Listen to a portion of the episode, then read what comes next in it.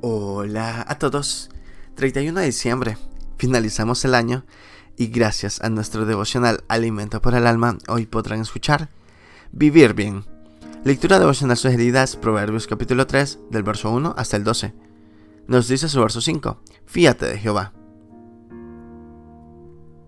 Al finalizar este año, le damos la bienvenida al tiempo de reflexión y búsqueda de fortaleza espiritual con esta publicación de Radio Transmundial, Alimento para el Alma.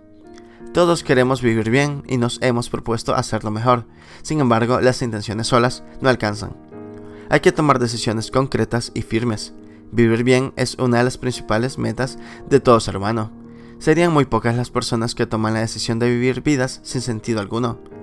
Por ello, los, consejos leídos y narrados en este libro de los proverbios vienen bien del inicio de estos nuevos 365 días que tenemos por delante.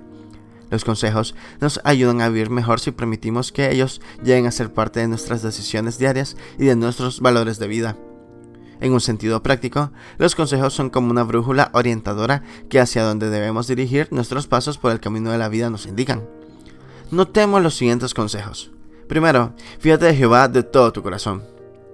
Confiar pura y exclusivamente en Dios pensando en el futuro trae paz y estabilidad emocional.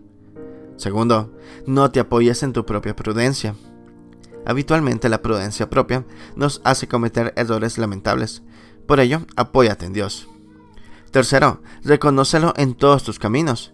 Si confías en Dios, Él siempre está presente. Si desconoces la presencia de Dios y no lo consultas, te estarás perdiendo la singular oportunidad de no errar el camino a escoger. Es el deseo y oración del Ministerio RTM estar junto a usted a través de estas reflexiones y de los programas en las diferentes emisoras en toda la región de todo este nuevo año y en el libro que se base este devocional. Devocional escrito por Lemuel J. La Rosa en Uruguay. Caminemos juntos con Dios para vivir bien. Muchas gracias por escuchar.